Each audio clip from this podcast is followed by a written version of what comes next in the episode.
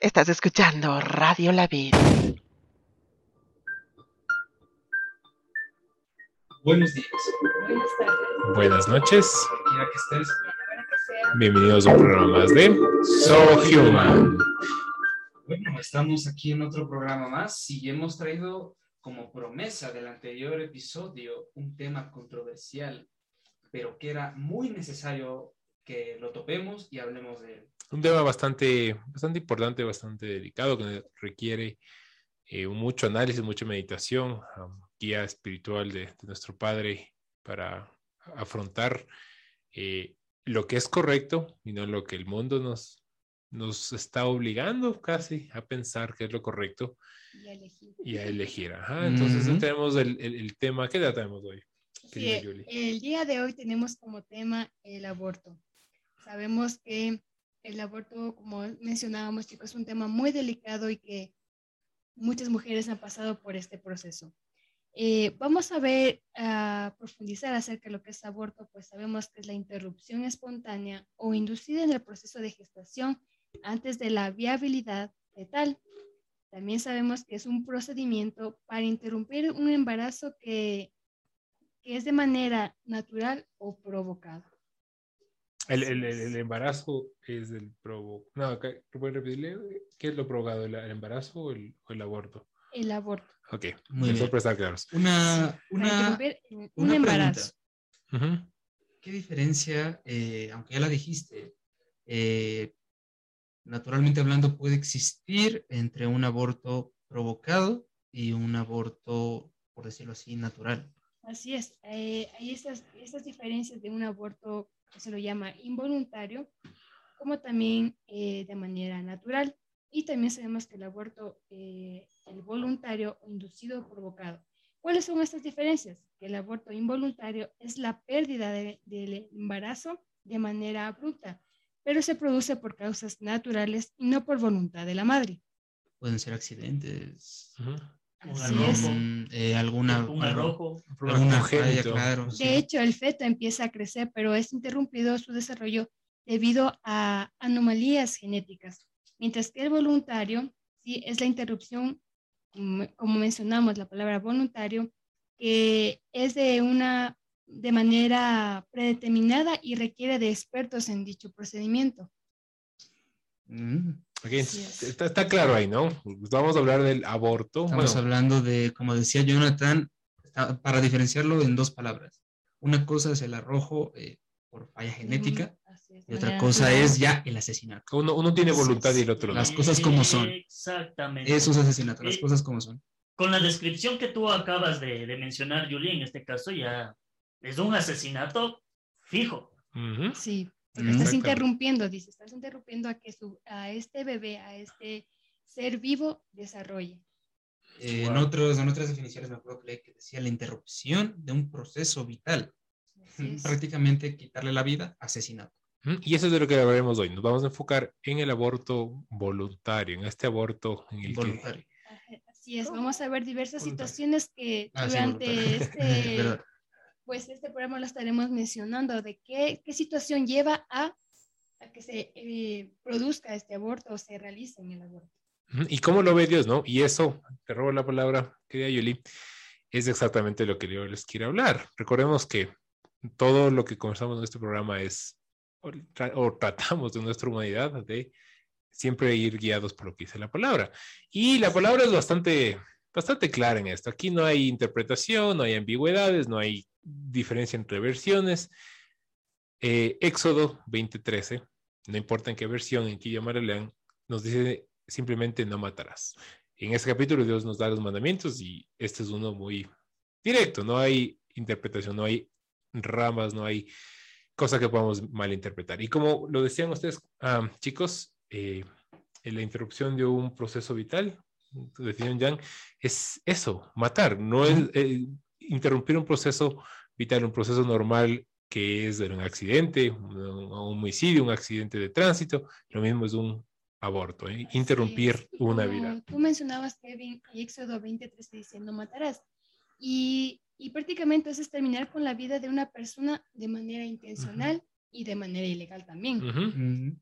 Así es. Que no, nada nos da el derecho, ¿no? Recordemos que el creador de la vida es Papá Dios. Nosotros no tenemos, en, en toda la Biblia, nunca Dios nos da el derecho, ni por un segundo, no nos da el poder, no nos da el control sobre el, um, la, la, la, vida, en este caso de, de, de, un bebé, ¿no? No tenemos esa potestad para poder hacer eso.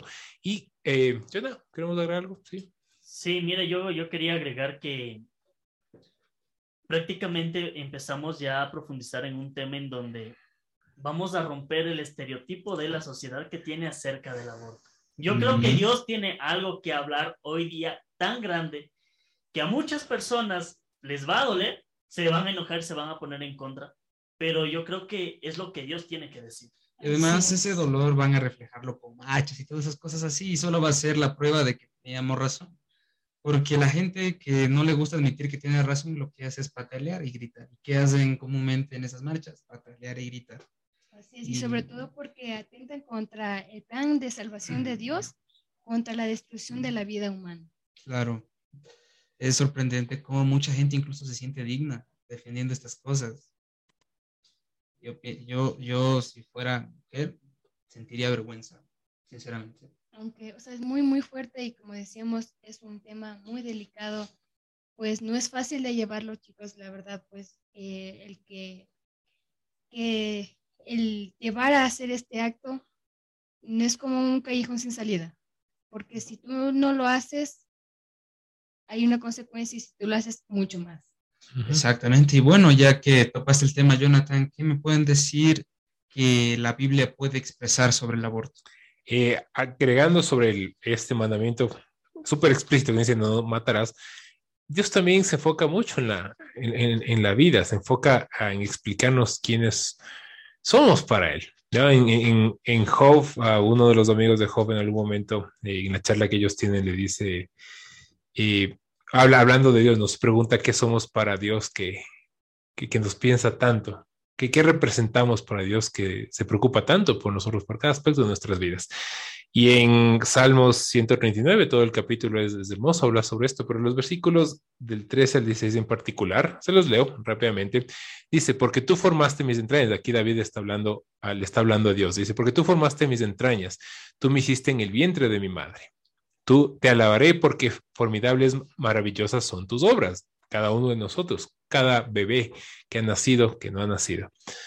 Estoy uh, maravillado y mi alma lo sabe muy bien. No fue encubierto de ti mi cuerpo, esto quiere decir que no importa cómo fue procreado el bebé, no importa eh, dónde sucedió, en qué circunstancias, esto no fue un misterio para Dios. Dios permitió que se, eh, que se dé esto eh, porque Él tiene un propósito para todos, para las personas que lo procrearon, ajá, para el bebé y no podemos nosotros hacer nada oculto, ¿no? Recordemos bueno, que Dios lo ve todo. Así es, y qué bonito resaltar, eh, puedo decir, eh, como ejemplo que da David, es que reconoce quién fue que lo formó. Uh -huh. Y es clara su palabra porque dice, Señor, eh, dice, tú diste forma a mis, a mis entrañas, tú me formaste en el vientre de mi madre.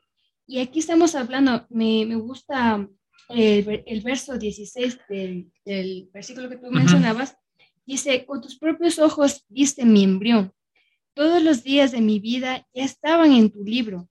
Antes de que tú los, nos formas, eh, dice, perdón, antes de que no me formaras, los anotaste y ninguno de ellos te faltó. Qué bonito porque aquí vemos que el Señor a nadie hace de menos que Él tiene en su libro eh, un, una, un, plan, una historia para cada uno de nosotros. Así es. Y, Así y, a pesar es. de todo eso, eh, muchas personas no ven que incluso más allá del accidente, como más mal llamado está, porque Dios planificó todo eso, esas personas tienen un gran propósito. Es muy interesante cómo la Biblia plantea muchas cosas, porque el aborto no simplemente se da porque no lo quiere ya, sino porque muchas veces tiene consecuencias que ver con un embarazo no deseado. Y el embarazo no, no deseado en la mayoría, la mayoría de circunstancias se dan por causa de un pecado llamado fornicación y adulterio. Si nos vamos a las escrituras, me sorprende mucho en el Éxodo mismo 20, 13 y 14 que tú diste. Me sorprende el orden y la conjunción que estos tienen porque están tan juntos. Porque Éxodo 20, 13 dice, no matarás. Y si nos vamos al Éxodo 20:14 dice, no cometerás adulterio. Sorprendente cómo Dios nos habla de esta manera, que nos pone juntos estas dos, estos dos temas eh, para decirnos que ninguna de las dos cosas está bien hecha. Y si hablamos sobre el aborto, no es escapatoria por un acto de fornicación. Ni de adulterio. Sí, y esto tiene consecuencias, porque si nos vamos a Santiago, el primer capítulo, desde el versículo 15, dice, entonces la concupiscencia, después que ha concebido, da a luz el pecado, y el pecado, siendo consumado, da luz a la muerte. Amados hermanos míos, no erréis. Gente que nos escucha, personas que nos están viendo, que nos siguen, no se equivoquen. Aquí utiliza una analogía en este versículo y habla sobre el embarazo y el dar a luz. Y es muy oportuno toparlo en el tema como este que es el aborto. Si cometieron fornicación, adulterio y la consecuencia es tener un hijo y que quieran abortarlo, solo están cometiendo un verdadero acto de cobardía. Y el aborto realmente es para los cobardes, pienso yo. Así es. Y tú mencionabas la palabra fornicación y adulterio. Eh, si bien es cierto, no es lo mismo. Fornicación pues hace referencia a tener relaciones sexuales fuera del ámbito matrimonial, mientras que el adulterio es cuando la persona ya está casada, pero tiene relaciones sexuales con otra persona que no es, no es su esposa en el caso del hombre y no es su esposo en el caso de la mujer. Para, eh, una vez aclarado, aclarado todos estos dos puntos, me gustaría topar un poco sobre lo que es la fornicación. Para los padres de hoy en día que tengan hijas que estén embarazadas, en cuenta que si la mayoría de jóvenes menores de 18 años, incluso de 16 años, que ya estén embarazadas, es porque realmente no están siendo educadas correctamente en casa. No fueron educados correctamente en casa. Y el desespero de la menor puede llevar a, ocasionar, a ocasionar actos donde ella quiera abortar al bebé siendo una menor. ¿Se dan cuenta del problema que se está generando? Así es, porque es, es muy importante lo que acabas de mencionar, pues es muy bueno y es recomendable como familia involucrarse con los hijos y tratar estos temas, no hacerlos como de manera de tabú, pues si sabemos que como padres ustedes explican cuáles son las consecuencias que se debe tener, se puede evitar ciertos, eh, ¿cómo puedo decir chicos? Se puede evitar ciertas caídas, eh, de pronto a veces, no sé, evitar eh, culpabilidad también y responsabilidad de decir, no, no le dije, no hablé con Así Es. Y padres, por favor, ya no se confíen de la escuela de que les van a enseñar. Créanme que cada día más la escuela se hace el peor lugar donde enseñar esas cosas.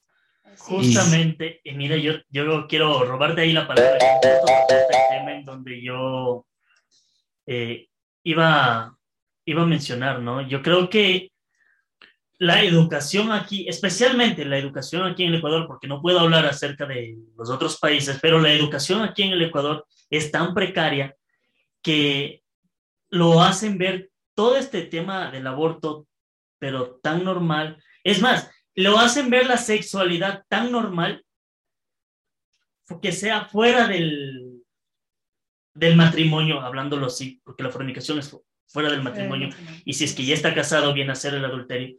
Pero la educación es tan, tan precaria como yo les dije, porque es normal, y yo te digo como profesor cuando, cuando yo daba clases, era tan normal ver a, al Ministerio de Educación llegar con programas de educación sexual, que no digo que está mal hacer la educación sexual, pero lamentablemente... Está mal fomentada. Está mal fomentada, exactamente. Está mal proyectada la educación sexual. Que hicieron un experimento en un colegio, no les voy a decir el nombre del colegio por salvaguardar la institución, pero en este experimento que hicieron fue entregarles bebés a los alumnos. Formaron parejas, hombre y mujer, y tenían que turnarse. Una semana se turnaba la mujer, una semana el, varón. Y resulta que este proyecto era para inculcarles y que vean lo difícil que es criar a un niño. Resulta que después de este proyecto, a los dos meses y medio, tres meses, empezaron a haber embarazos en el colegio. Y eso es algo que no pueden controlar. Y muchas de las personas llegaron a abortarlo. Es sorprendente. Eh, desde que se instauró esta, esta normalización, como se le dice, de la educación sexual, lo que más han generado es que existan más abortos de lo que antes ya había. Y eso está mal. Y bueno, hablando sobre el aborto estamos, vamos a ir a una pausa comercial, no me, perdón, una pausa musical. También comercial, estamos auspiciados. De una vez mencionamos los Claro, de una vez. Estamos en las redes sociales, en Instagram, en Facebook, como arroba sohumanecu. Y nos auspician eh, la organización La Vid y el Centro Cristiano Casa de Dios. Nos puedes escuchar en Spotify, nos puedes escuchar en Google Podcast, estamos incluso en TikTok. Así que estamos en muchos lados donde nos puedes escuchar. Y también realmente invitadas. Exactamente, y también somos transmitidos por Radio La Vid. Les dejamos después de esta pequeña pausa musical un tema musical de estreno. Radio La Vid, la voz del cielo.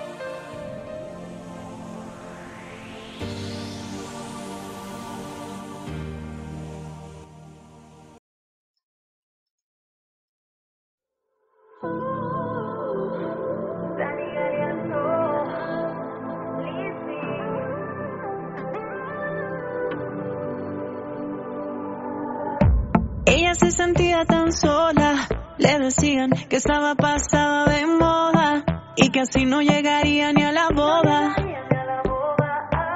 Tanta presión la hizo nada más pensar y por curiosidad decidió probar todo lo que un día dijo. Yo no haría jamás. Se enamoró,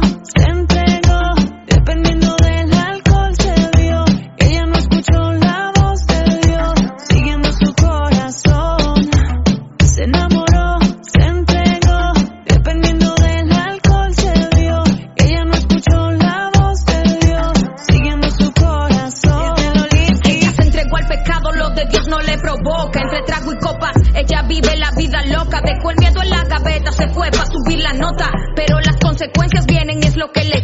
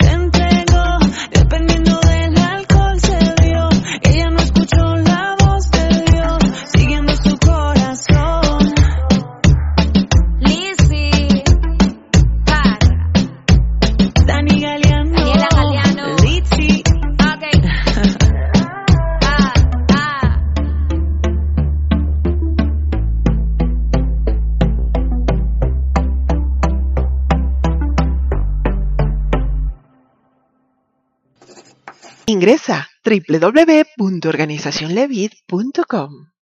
Bueno, chicos, regresamos de esta pausa musical. Hay muchas cosas que hemos estado diciendo, otras bambalinas, como se lo menciona. Sin antes mencionar que estamos siendo transmitidos por Radio La Vid.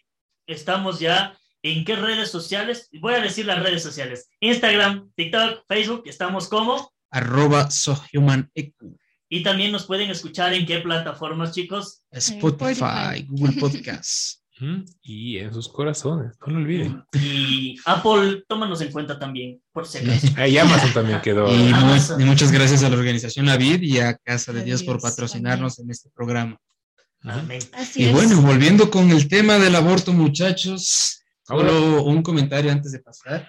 Me sorprende cómo muchos gobiernos se dan la, esa forma de, de ponerse en tan alto estima de decir que son defensores de la vida, que que son capaces de castigar a los, a los asesinos, pero no a los que cometen aborto. Entonces yo pienso que el aceptar el aborto los contradice bastante. Así que hago un llamado a que analicen las personas que tomen las decisiones sobre las leyes, analicen lo que estén decidiendo, porque no es justicia lo que están haciendo. Así es. Y como mencionaba al inicio del programa, eh, acerca del aborto voluntario, pues hay situaciones que llevan a hacer este acto, ¿verdad? Y pues una de ellas es por, violación, podemos mencionar. Así que, Kevin, ¿qué nos puedes mm, comentar acerca de esto? Yo creo que este es probablemente uno de los argumentos más, ah, más usados, ah, más usados eh, para hacerlo pro, pro, aborto, ¿no? muchas veces utilizado incluso como argumento anti Dios, anti, anti Jesús. Y yo creo que también antes de que vayas a este, es un argumento usado para tratar de legalizar. Exactamente lo que iba a decir. ¿Ya? Eh, y pues sí, o sea, yo creo que aquí muchas personas ah, podrán estar divididos. Creo que es tal vez un tema que divide a la, a la gente que es pro vida más que cualquier otro. Ajá, y por aborto, porque la violación es básicamente un crimen, es algo que se le hace a alguien contra su voluntad. Entonces, y, prácticamente lo que hace el gobierno es prácticamente cometer una injusticia, fingiendo que es justicia contra otra injusticia. si, hablamos de gobierno, bueno, sabemos que nosotros en, en leyes tenemos el derecho de vivir. Entonces, ¿por qué hacemos caso omiso a dar la oportunidad de vivir a alguien que no puede defenderse y decir yo tengo el derecho de vivir. Conveniencia.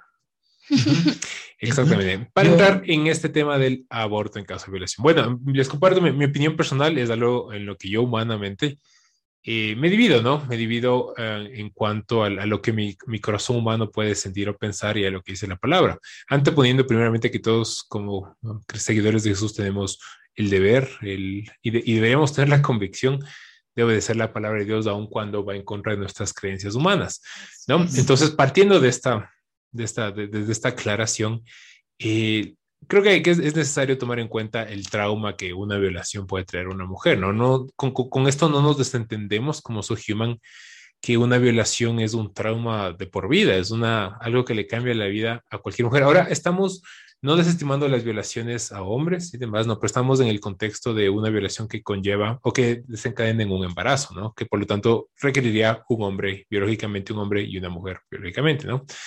Eh, pero quisiéramos tocar este tema para aclarar que estamos al tanto, estamos conscientes de que una violación es, es un crimen que se realiza contra alguien, es esta, es atravesar estos um, estos límites del consentimiento para relaciones sexuales. Y aunque no lo crea en la Biblia, tiene un ejemplo muy, muy, claro de esto. La, recordemos que la Biblia ha sido esperada por Dios y Dios tiene absolutamente cubierto todo lo que pasa en nuestra vida. Solo requiere, estudio, meditación y, oración para pelear el Espíritu. Pero para concretarlo, si leemos el, el, segundo libro de Samuel, el capítulo 13, eh, podemos leer esta historia de una violación. Aquí tenemos a dos personajes, tenemos a Tamar, ¿ya? Y tenemos también a su, a su hermano. Bueno, si leemos, para no extendernos tanto, su hermano la viola,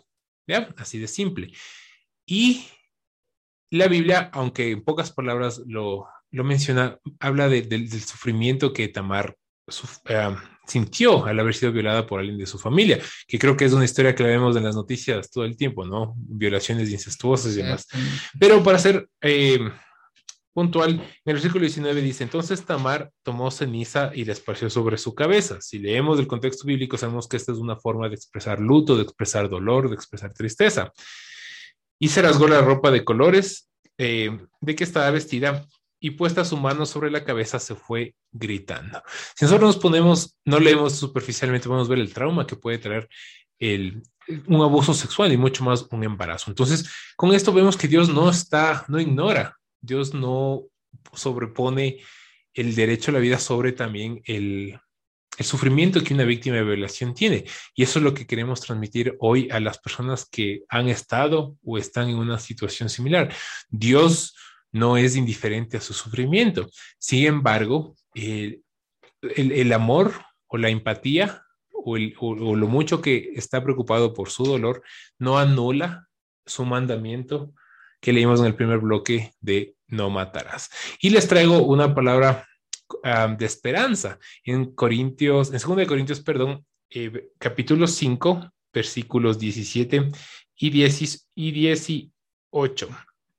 Y habla sobre cómo Dios puede tomar esta situación oscura, dolorosa, injusta, para traer un renuevo a sus vidas. Segunda de Corintios 5, 18 dice, de modo que si alguno está en Cristo, nueva criatura es. Las cosas viejas pasaron, he aquí todas son hechas nuevas. Y todo esto proviene de Dios, quien nos reconcilió consigo mismo por Cristo y nos dio el ministerio de la reconciliación. Con esto, para dar paso a los demás, simplemente eh, reconciliemos, como este versículo dice, la idea de que Dios eh, ama la vida, ama a todos, no importa cómo fuimos procreados, pero no es indiferente al dolor que ustedes han sufrido o que están sufriendo en este momento. Hay esperanza para hacer una nueva creación y para que de este acto tan eh, desastroso Dios pueda sacar una nueva creación, no solo en su vientre, pero a ustedes mismas. Y yo pienso que todo, para todo esto hay una mejor solución que el aborto y desde mi punto de vista vendría a ser el perdón. Muchas veces Tal vez dirán, ustedes no entienden. Créanme que hemos escuchado de personas, testimonios. De cierta forma hemos aprendido también, al menos personalmente, de personas que han sufrido de esto y que realmente el aborto no es una solución, sino el perdón.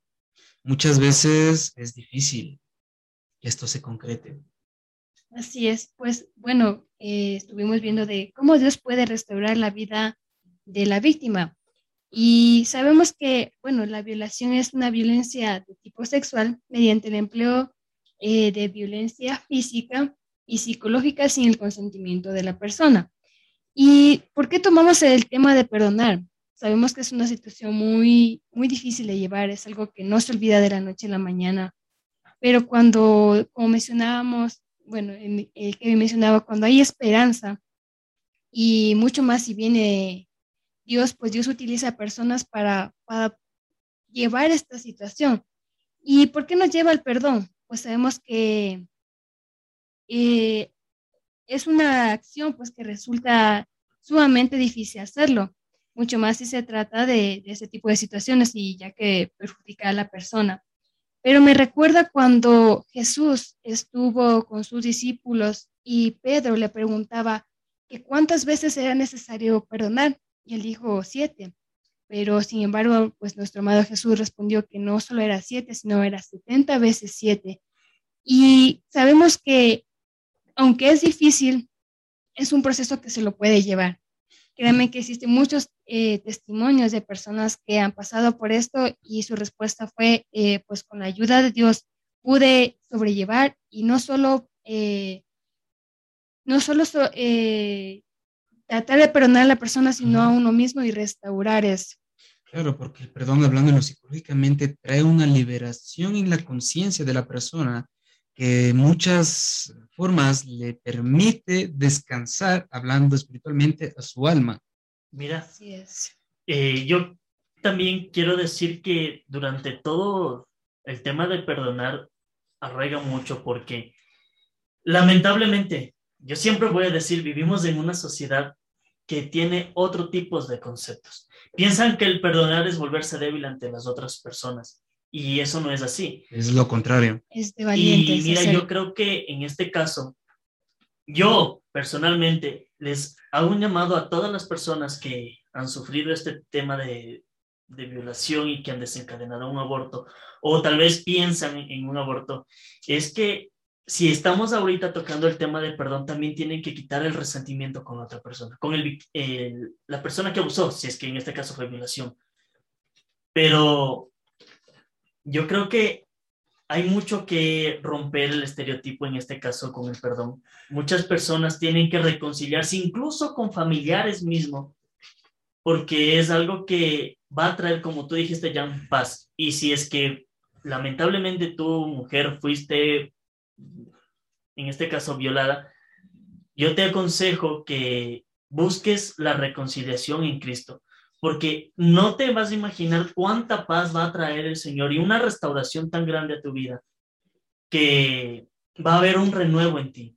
Exactamente, incluso es la solución de por vida en el aspecto psicológico, porque si no, si no le perdonaran, sé que es difícil lo que digo, perdonar a quien te violó, sé que es complicado, pero el perdonarlo de corazón mediante Cristo, eso te va a traer una larga vida de libertad. que acaso vivir bajo el resentimiento que te va a perturbar el resto de tu vida por no perdonarlo? Y yo creo que hay que, hay que aclarar también que el perdón no es necesariamente, no, el perdón es una absolución del crimen que alguien más hizo. El perdón es dejar la justicia para Dios, es decidir no vivir una vida pensando, uy, si me lo encuentro, en- y hablo en términos generales, no, uy, pero si me, me- me encuentro con esta persona, me desquito o voy a hacer justicia por mi mano, pero no es así, es elegir dejar la justicia a manos de Dios y elegir ser obediente, decir, Dios, me duele, esto es imposible, esto es terrible, odio a esta persona. Pero es necesario. Elijo obedecerte, elijo ser como tú, elijo obedecer tus mandamientos y, Y hacer es lo correcto. Y Dios premia la obediencia. Así es. Y ahí es cuando verdaderamente se cumple el versículo que dice amar a tus enemigos. Y me, y me- y me gusta mucho lo que dices, Kevin, eh, hablando sobre la justicia. Si permitieran que existiera justicia sobre la persona que les hizo daño, también permitan sobre la criatura que está ahí. Mm. No, no permitan que esa justicia se, se corte en el momento de dar a luz a una criatura que realmente no tuvo la culpa. Y con esto me gustaría pasar al siguiente tema, que es la inocencia del niño o de la niña. Sabemos que, eh, y esto topé en la anterior semana en un punto, es que científicamente hablando, desde el momento de la fecundación, eh, ya es un- una vida, según la ciencia, eh, según la biología. Entonces, realmente el impedir, como se dio, eh, según la definición al principio sobre el aborto, impedir el proceso natural vital es realmente asesinato. Y en este caso hablaríamos de alguien que no tuvo nada que ver. Estamos hablando de una persona que no tuvo arte ni parte sobre lo que cometió, en este caso, el violador. Y realmente no es la solución, porque ¿qué culpa, como vuelvo a decir, qué culpa tiene el niño? Él simplemente es otra vida más. Y si, y si, y si vemos con ojos espirituales, nos damos cuenta que la madre, las madres en este caso, están buscando culpables y al momento de no poder toparse con el que cometió eh, la violación, le echan la culpa al niño. Y entonces, yo quisiera leer algo que dice aquí en Salmos 127, que dice, He aquí, herencia de Jehová son los hijos, cosa de estima el fruto del vientre. Tal vez muchos dirán, entonces, ¿cómo es posible que Dios permita que esto me suceda? Ya hablamos sobre este, este tipo de temas en programas pasados. Realmente que no es Dios que lo genera, simplemente es la maldad del hombre que permite esas cosas. Y en un punto topamos sobre que incluso de las cosas malas suelen salir cosas buenas. ¿Quién quita que ese niño, cuando crezca, se convierte en un hombre de bien, una persona, qué sé yo, que se dedique a salvar vidas, que sea doctor, que sea un ministro, que salve vidas en lo espiritual también? que llegue a muchas personas, que mucha gente se ha impactado por esa vida. Entonces no podemos matar a un inocente, porque ese inocente puede llegar a ser alguien grande. Yo una vez escuché, eh, y es, es, un poco con, ah, controversial, depende del punto de vista que lo veamos, ¿no? Pero una vez escuché el argumento que decían que hubiera pasado si alguien, si la mamá de Judas decidía abortarlo. No hubiera habido traición a Jesús, Jesús no hubiera sido crucificado. Claro que no hubiera habido salvación. Claro que bueno, Dios hubiera una lógica más, ¿no? Pero, pero no sabemos con el propósito. Sin embargo, si lo vemos así, aún um, el, el, una vida que puede haberse creado con dolor, con pecado. Con ¿Y por qué no utilizamos el mismo ejemplo, pero con Jesús? Exactamente. ¿Qué hubiera pasado si José de tanta ira eh, convence o obliga a María a abortar al niño? Imagínate, nunca es hipotéticamente hablando.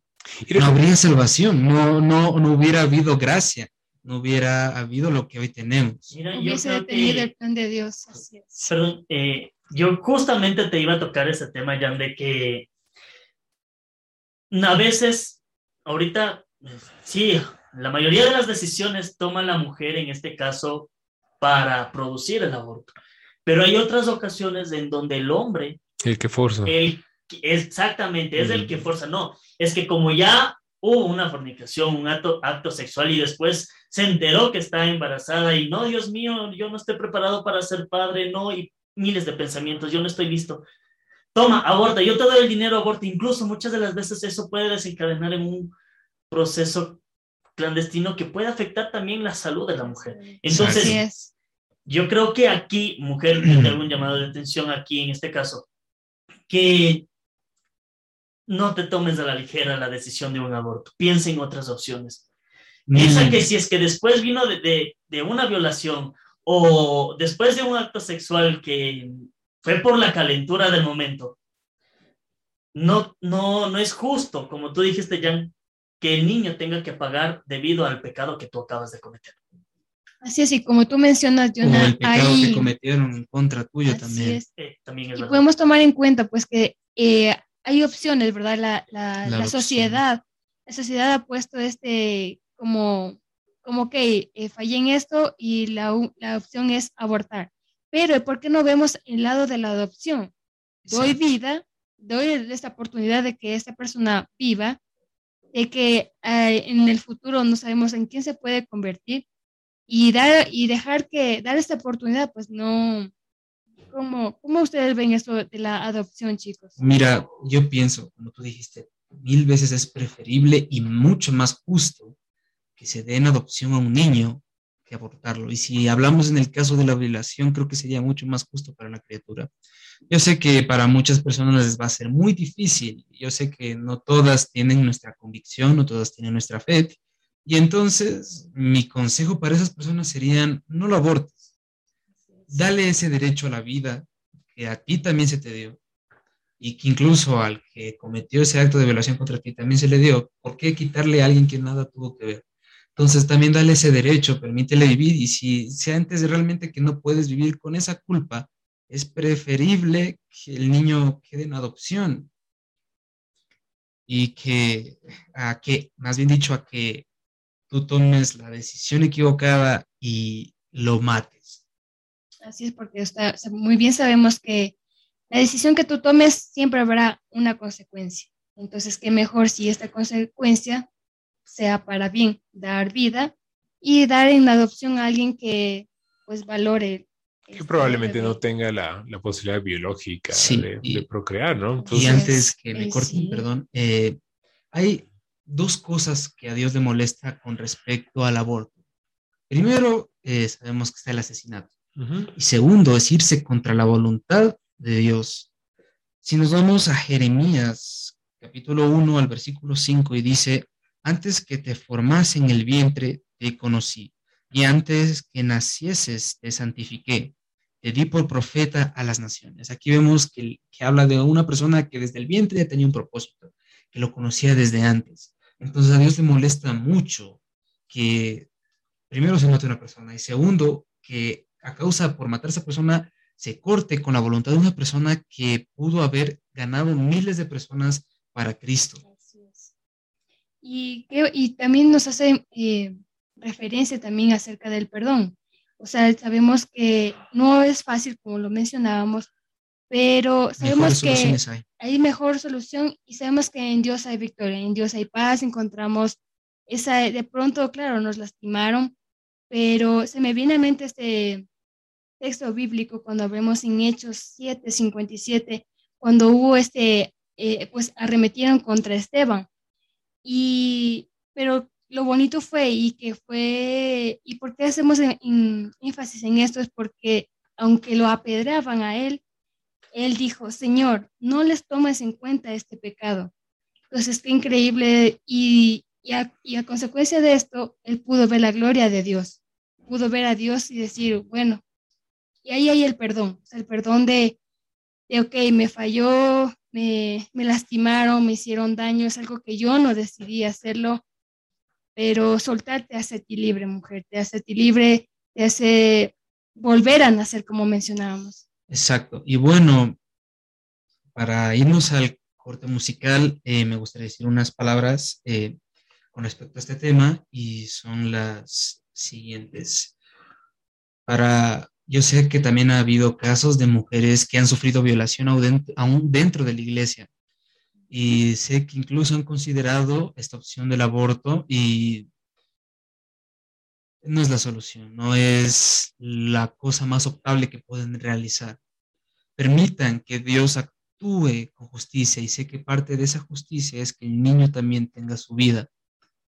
Realmente sé que Dios puede hacer grandes cosas con cualquier persona, indiscutiblemente de cómo haya sido su origen de gestación. Yo sé que Dios tiene algo para esas personas. Así es. Eh, mira, perdón que no sé si te corté. Mm. Tranquilo. dale, dale. como dijiste antes de salir al corte, quería mencionar un versículo que, que está en Proverbios, ¿no? Y mira, Proverbios 28.2, eh, bueno, va a depender de la versión en la que ustedes estén leyendo. Dice, por la transgresión de la tierra, muchos son sus príncipes, pero por el hombre entendido y de conocimiento, permanece estable. ¿A qué me voy con esto? Mira, eh, yo quiero hacer un llamado también de atención a los gobernantes, porque aquí claramente la Biblia te dice que seas un hombre estable en cuanto a lo que Dios ha designado. Yo creo que todo mundo, todo, todos, todos, sin excepción, presidentes, alcaldes, vicepresidentes, todos conocemos que hay un Dios y que tenemos unos mandamientos, pero el legalizar un aborto el legalizar es irse en contra de su mandamiento principal. Mucha gente tiene el estereotipo de que no, es que vivimos, hay cristianos que dicen, es que vivimos en un nuevo tiempo, en la época de la gracia, y que no es necesario cumplir la ley. No, no es así. Si Dios puso esa, esa ley, ese, esos mandamientos, es porque Dios sabe lo que nos conviene a nosotros. Dios no se inventa las leyes por, por loco, hablamos así. Y yo creo que también es un llamado de atención a los gobernantes porque depende mucho de ellos, de que obedezcan la ley de Dios, obedezcan lo que Dios quiere o que prefieran en este caso dejarse llevar por las emociones humanas.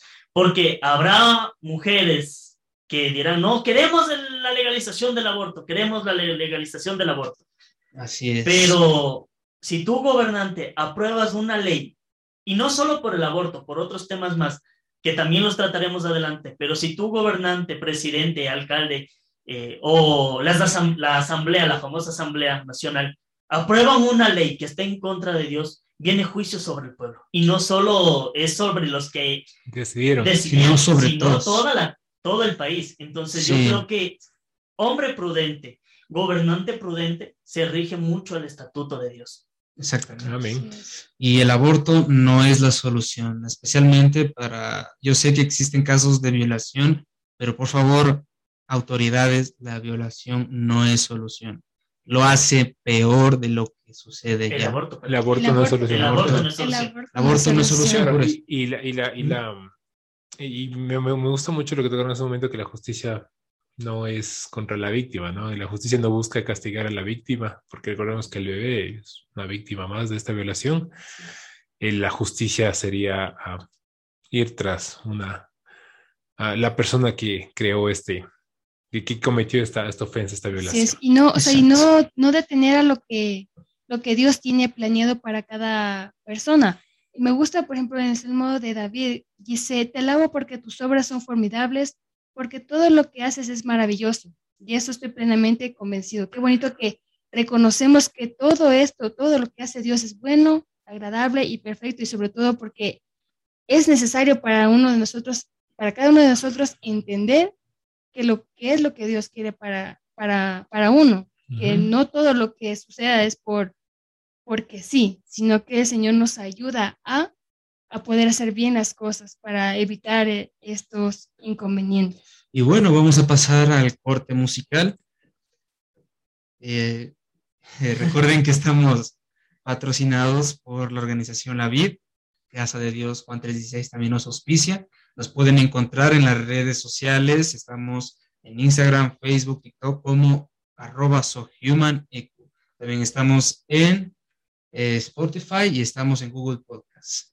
Así es, chicos. Y sin antes de olvidar, vamos a, tener el honor, este privilegio de nuestra querida invitada especial, eh, especial pastora Marta Claudia, y vamos a conocer acerca de cómo ella nos puede dar sabiduría y, de cómo se llevaría esta situación acerca del aborto. Y bueno, y hasta el otro bloque. Muchas gracias por escuchar. Ya volvemos pronto. Recuerden, estamos siendo transmitidos por Radio La Vid, la voz del cielo. Regresamos. Radio La Vid, la voz del cielo. Me está matando vida mía, me está matando tu desprecio. No te das cuenta que no aguantar el dolor.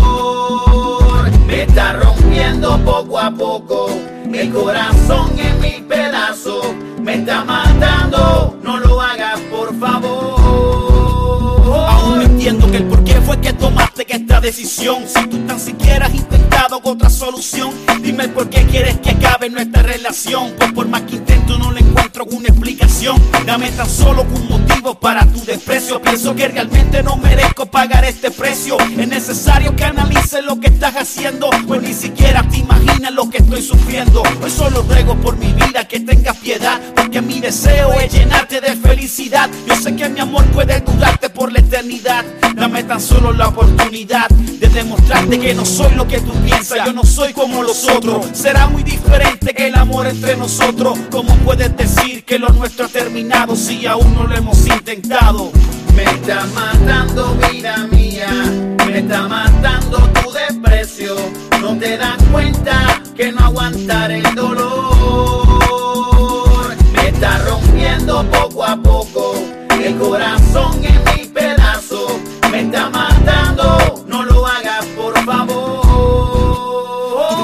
yo sé que no te miente, yo estoy seguro que también lo siente. Quizás la vida ahora sea diferente, no quieras detener lo que el Señor ha hecho, pues no ha pensado que yo también tengo derecho. Quizás no pueda prometerte que seré perfecto, pero como todo ser humano yo tendré defecto. Quizás no pueda prometerte que nunca te voy a hacer llorar, pero por siempre yo te voy a amar y te lo aseguro. Dame chance porque estoy seguro que mi amor es puro, que no importa lo que pase en el futuro, yo estaré contigo y eso sí que puedo Yo jamás podría abandonarte desde un momento.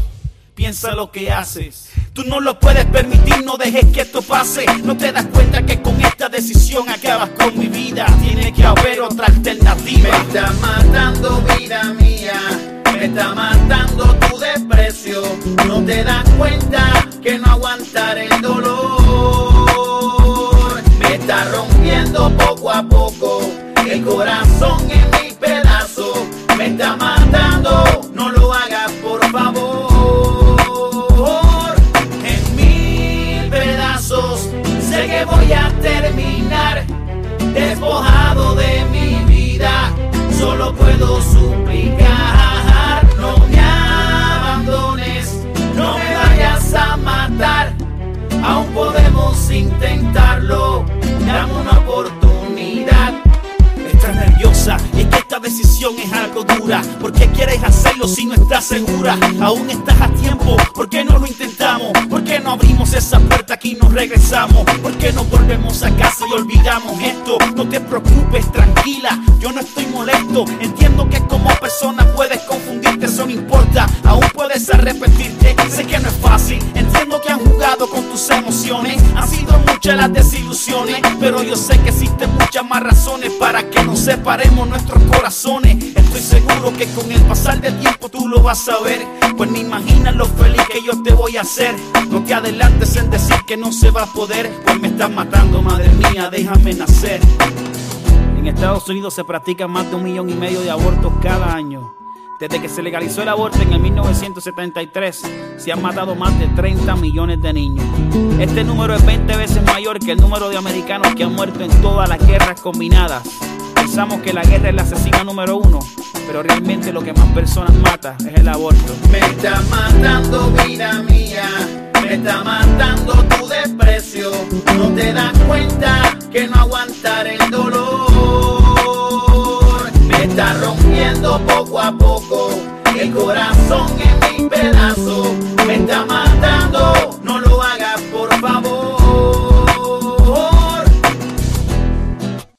Eh, bueno, en este programa estábamos, um, hemos, estado comentando del, del, aborto, ¿no? Que es lo que dice la Biblia de, de esto, y cuáles son las consecuencias de caer en este pecado, cuáles son las uh, otras acciones que pueden eh, influir que alguien tenga que tomar esta decisión, enfrentarse con esta dura decisión. Eh, y tenemos unas preguntas para, para usted, pastora. Vamos a empezar con Jan. Sí, eh, como decíamos, estábamos hablando sobre el aborto y en la primera sección incluso dimos una breve definición de lo que era el aborto. Y me gustaría preguntarle personalmente, Paz, eh, para usted, ¿qué considera el aborto? ¿Qué considera como aborto? Uh, el quitar la vida a un ser vivo dentro del vientre. O sea, la Biblia no hace diferencia entre un no nacido y un bebé nacido.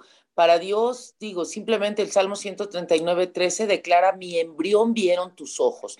Es decir, que el, el, Espíritu Santo es quien sopla aliento de vida desde el momento de la concepción y obviamente hay una relación, hay una, hay una espiritualidad entre ese bebé que se está formando y Dios. ¿Por qué? Porque el Espíritu no es que va a desarrollarse. El Espíritu en el momento que se sople el aliento de vida, el espíritu de la persona, el espíritu de ese ser humano es pleno, aunque el cuerpo tenga que desarrollarse. No es que el espíritu tenga edad. Ok, perfecto. Entonces estamos claro, igual que en la definición que nosotros habíamos comentado, ¿no? El aborto no obedece a cuántas células tiene, cuántas semanas tiene, la definición de tal vez ciertas agendas, ¿no? La vida es, desde, la, desde el momento en que se forma esta vida, desde que Dios ha decidido que que venga a este mundo, pues es considerada un, un asesinato, ¿no? Sí, que es un pecado. Y realmente es muy grave este tipo de acciones. Uh -huh. Perfecto, Julie. Ok, mi paz, muchas gracias por esta respuesta. De verdad que deberíamos entender de que ya hay la concepción, ya es una vida. Para Dios debe de su punto de, de vista y es así y nosotros como seres humanos pues no tendríamos por qué quitar ese derecho de dar la oportunidad de vivir, eh, de dar la vida a alguien. Y en base a esto, mi paz, la pregunta es, ¿qué dice la Biblia sobre el aborto? Usted nos había contado sobre el Salmo 39, pero ¿cómo alguien debe interpretar este, este capítulo? ¿no? Porque todo el capítulo habla sobre... Eh, ¿Cómo David de, expresa ajá. al saber que fue Dios quien fue quien lo creó? Yo creo que una de las cosas importantísimas es que, bueno, la Biblia es muy clara en Éxodo 20, no matarás, es muy, muy claro. Eh, es muy clara en que es Dios el dador de la vida, en que es un don de Dios la vida. Eh, Gandhi decía que si el ser humano no tiene la capacidad de crear vida, entonces no tiene el derecho de quitarla. Y, yo estoy totalmente de acuerdo con este pensamiento. Creo que la palabra de Dios nos habla claramente que Dios no está viendo una masa amorfa ahí en el vientre de una mujer, sino que está viendo una persona completa. A Jeremías, en Jeremías 1, le declara, desde el vientre de tu madre te llamé profeta. O sea, desde el vientre de tu madre. Una cosa impresionante. Ana consagra a un hijo que todavía no existe. Y en el momento de la consagración, de, de, que ella pues dice la palabra, Dios se acordó de Ana y la visitó. En el momento que hay una concepción, Dios está visitando ese lecho para soplar aliento de vida y así, con esa santidad, hay una ley mayor a cualquier otra ley, que es la ley de la vida, el prevalecer en la vida. Otra de las referencias yo creo que es emocionante es la de Juan el Bautista, ¿no? Cuando habla que desde el vientre será en pocas palabras, consagrado, un nazareno igual que lo fue Sansón. Fíjate lo importante que es y tan diferente que es, que le dice, a la madre no va a comer ni vino ni sidra, la mamá de Sansón, en el libro de jueces capítulo 13, que no va a comer ni sidra, ni no va a tomar ni sidra, ni vino, porque el niño será un nazareo desde el vientre. O sea, Dios está mirando la completez de esa persona. Sabe que él mismo instituyó la maternidad, por lo tanto hay un desarrollo para el cuerpo, pero en el momento que hay concepción, pues Dios tiene una relación con ese bebé. Por eso es tan increíble cómo los niños son tan sensitivos. Yo recuerdo, tuve una consejería que es tan rara en el sentido científico poder explicarla, Muchos médicos le pueden llamar la memoria implícita, pero en realidad a mí me impresionó porque eh, esto sucedió todavía cuando yo vivía en México, que pues se separó una pareja cristianos, el hombre estaba pasando un periodo muy fuerte de muchas dudas, muchas cosas, se separó de su esposa y decía que sus hijos mayores, y se separó porque la esposa quedó embarazada y él decía, no, no es mío, yo ya no quería hijos, bueno. Y no, pues sí era de él, pero él lo negó. Cuando fueron pasando, y era su esposo, pues ¿qué esperaba? Fueron pasando los primeros años y él iba por los hijos mayores, pero dejaba al menor. Y prácticamente educaba a los hijos de que él no es mi hijo. Entonces eso había generado tanta problemática. Y una ocasión que este pequeño tenía como tres años, apenas si podía hablar, tenía como tres años, llegó el papá a recoger a los hijos mayores y este bebé salió corriendo y le dijo, papá, y el hombre se quedó sorprendido y le dijo, yo sé que tú no me quieres, yo sé que desde la barriga de mi mamá no me quieres, pero yo desde ahí te amo. Y eso fue una cosa impresionante para este hombre hasta que esa vocecita le persiguió al momento que reconoció que era su bebé, incluso el hogar se restauró. Fue un testimonio muy fuerte un niño de tres años hablando de lo que oía en el vientre. Un niño de tres años diciéndole, yo ahí te amé. Sea, es una cosa impresionante. Y esto, ¿por qué puede haber una sanidad interior y de repente el Espíritu nos recuerda cosas de cuando fuimos eh, bebés en el vientre de nuestra madre? Pues porque nuestro espíritu estaba completo. Nuestro espíritu estaba pleno y tenemos esa memoria espiritual que Dios sana.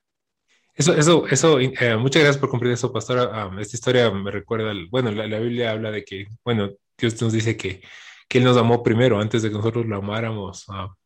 él ya nos, nos, estaba planeando nuestras vidas y, planeando nuestra, todo lo que nos pasaría, ¿no? Y, me parece que esto es un ejemplo bonito de, de eso, un recordatorio de, de, eso, de que Dios nos amó primero. Este niño amó a su papá primero a pesar de que él no, no le hablaba, ¿no? Me parece como un ejemplo bastante... Ah, sí particular de eso, de ese amor de Dios. Y cómo probablemente a, este, a esta persona le, le, cambió la vida, ¿no?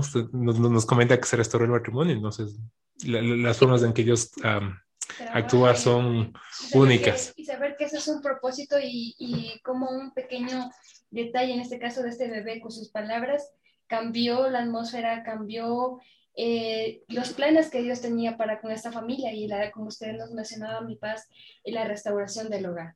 Que como ese bebé llegó como a ser de, de, bendición. Así es. Qué precioso.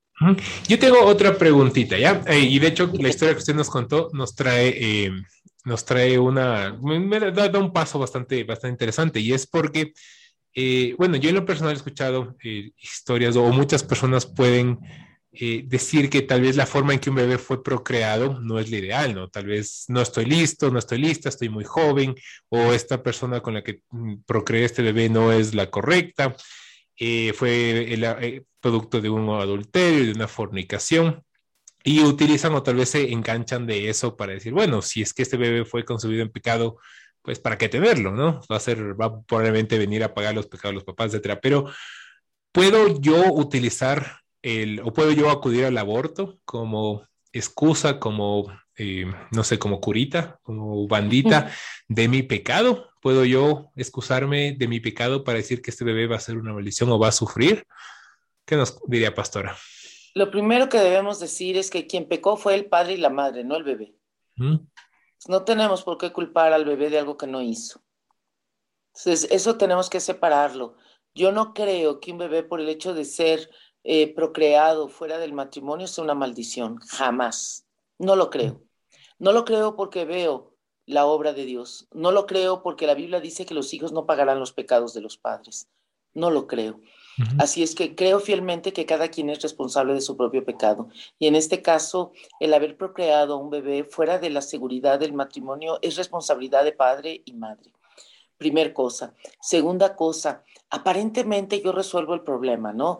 Eh, y hasta eh, hemos aconsejado varias mujeres que han pasado este proceso y prácticamente no solo las mujeres, aún hay evidencias de hombres que caen en el síndrome posaborto, que, que aunque tienen racionalmente las razones de que no hubiera sido buena madre, era muy joven, hice lo correcto, en el fondo pues hay una conciencia de lo que se hizo, ¿no? Entonces esto pues les va persiguiendo conforme pasa el tiempo. Incluso en, en en el programa de radio, hace años tuvimos una persona que, que nos mandó un mensaje y dijo, la verdad es que yo lloro mucho porque estoy casada, tengo dos hijos, pero yo aborté. Aborté cuando era soltera y ahora que tengo a mis hijos, cada noche me acuesto pensando que segurito uno de ellos va a morir porque como yo practiqué un aborto, lo justo es que uno de mis hijos muera. Y no puedo ni dormir de la, de la preocupación. Entonces le dijimos, no, eso no es preocupación, eso se llama culpabilidad. Pero cuando uno confiesa su pecado, consciente de lo que hizo, Dios es fiel para restaurarnos. Entonces le explicamos lo que era el síndrome posaborto y gracias a Dios se le canalizó con consejeros especializados para, para este tipo de temas y para guardar también su confidencialidad, ¿no? Entonces, qué importante es entender de que creo que en el momento lo resuelvo, pero no sé cuántos años me tomará seguir llorando dentro de mí la conciencia que me dice lo que está pasando. Yo no creo que exista una causa justificable para quitar la vida a un inocente. La Madre María Teresa ah, de Calcuta, la Madre Teresa de Calcuta, decía algo eh, que quiero citarlo porque estoy de acuerdo con ella. No da ninguna cuestión bíblica en realidad, solo es una reflexión, creo que muy real. Y ella decía, eh, literalmente, creo que es un extracto de un escrito, creo que en la actualidad el gran destructor de la paz es el aborto, porque es una guerra contra un niño, el homicidio de un inocente, asesinado por su propia madre, y si aceptamos que una madre puede matar a su hijo, ¿cómo podemos predicar que no se maten unos a otros? Cuando se practica el aborto, la madre no aprende a amar, sino que asesina a su propio hijo para resolver sus problemas. Un país que acepte el aborto no enseña a su pueblo a amar, sino a usar la violencia como medio para obtener lo que desea. Es por ello que el mayor destructor del amor y de la paz en la actualidad es el aborto. Y es un razonamiento muy real, independientemente de todo eh, argumento bíblico. Este es básico. Cuando el diseño de la maternidad es tan santa que aún Dios lo respaldó poniendo a Jesucristo en el vientre de una mujer. Es un diseño tan perfecto que aún Jesús supo lo que era permanecer en el vientre de una mujer y nacer del vientre de una mujer y ser amamantado de una mujer, ¿cómo es posible que ahora rechacemos un diseño tan santo que aún el Dios Todopoderoso decidió respaldar? Creo yo que el problema del ser humano no solo es el aborto, sino que hemos dejado de amar. Y al dejar de amar, nos sentimos con el derecho de poder quitar la vida, de poder demandar, de poder vivir como víctimas. Nos sentimos con el derecho por una autoadoración. Y ese es el gran pecado en el que hemos caído. Un humanismo donde pone mi vida como el centro de todo y no me doy cuenta que mi derecho termina cuando empieza el del otro. Y el bebé, aunque no haya nacido, es un ser humano y tiene derechos. Eh, concuerdo, yo creo que lo que usted dice brevemente antes de pasar, dar um, paso a la siguiente pregunta es que el, es cierto, el amor que se ha perdido es el, el del prójimo, del, por el prójimo, porque el amor propio creo que es el que va, um, va aumentando más y más cada vez que caemos en estas, uh, en estas ideologías o en estas eh, formas de ver la vida, ¿no? Donde mi derecho, lo que a mí me satisface, lo que a mí me hace bien, lo que soluciona mi problema en el que yo mismo me metí y que los demás vean cómo, cómo cómo lo logran, ¿no? Pasamos a la siguiente pregunta. Tenemos en, nuestro, en nuestra producción. Paz, qué gusto tenerla nuevamente aquí en Radio La Vida. Gracias, el, privilegio es mío. Paz, bueno, acotando lo que dijo, es verdad, eh, lamentablemente la sociedad tiene el estereotipo de que desde el momento de la concepción, el niño en este caso pierde su derecho que quien tiene el, derecho es la madre, porque ella es dueña de su cuerpo. Pero lo que usted dijo, Paz, es una realidad. O sea, desde el momento que hay una concepción, Dios está trabajando ya con ese ser y hay una nueva vida. Desde el momento que empieza ya la, fecundación, la fecundación prácticamente, ya hay una nueva vida. Paz, mire, yo creo que el tema del aborto es un tema muy amplio, muy complejo, diría, porque lamentablemente las personas malinterpretan muchas cosas y han utilizado pretextos para poder llegar a, justificarse su aborto. ¿A qué me voy con esto? Leyendo durante esta semana sobre el tema del aborto, me di cuenta de que muchas personas deciden tomar el aborto como una opción principal cuando hay una violación. Eh, lamentablemente también hemos tenido conocidos eh, de mi parte que han sufrido una violación y han abortado. Han dicho, no, yo por qué voy a tener el hijo de alguien que no amo, de alguien que ni siquiera conozco. Entonces, usted, Paz, la pregunta es en este caso, ¿qué opina acerca del aborto después del producto de una violación? Creo yo que obviamente la violación es un delito. Creo yo que merece totalmente la penalidad de la ley porque es una, es una, pues e, es un forzar a una mujer, en este caso hablando de que queda embarazada, entonces es un hombre el que está violando, eh, y creo fielmente que hay que ir tras el responsable, el culpable, en este caso el violador. Se me hace injusto matar a un inocente. El bebé es un inocente. O sea, él no tiene mayor responsabilidad. Primer cosa. Segunda cosa, Creo que hay dos temas sensibles por lo cual mucha gente opta por el aborto, no solo la violación, sino el incesto.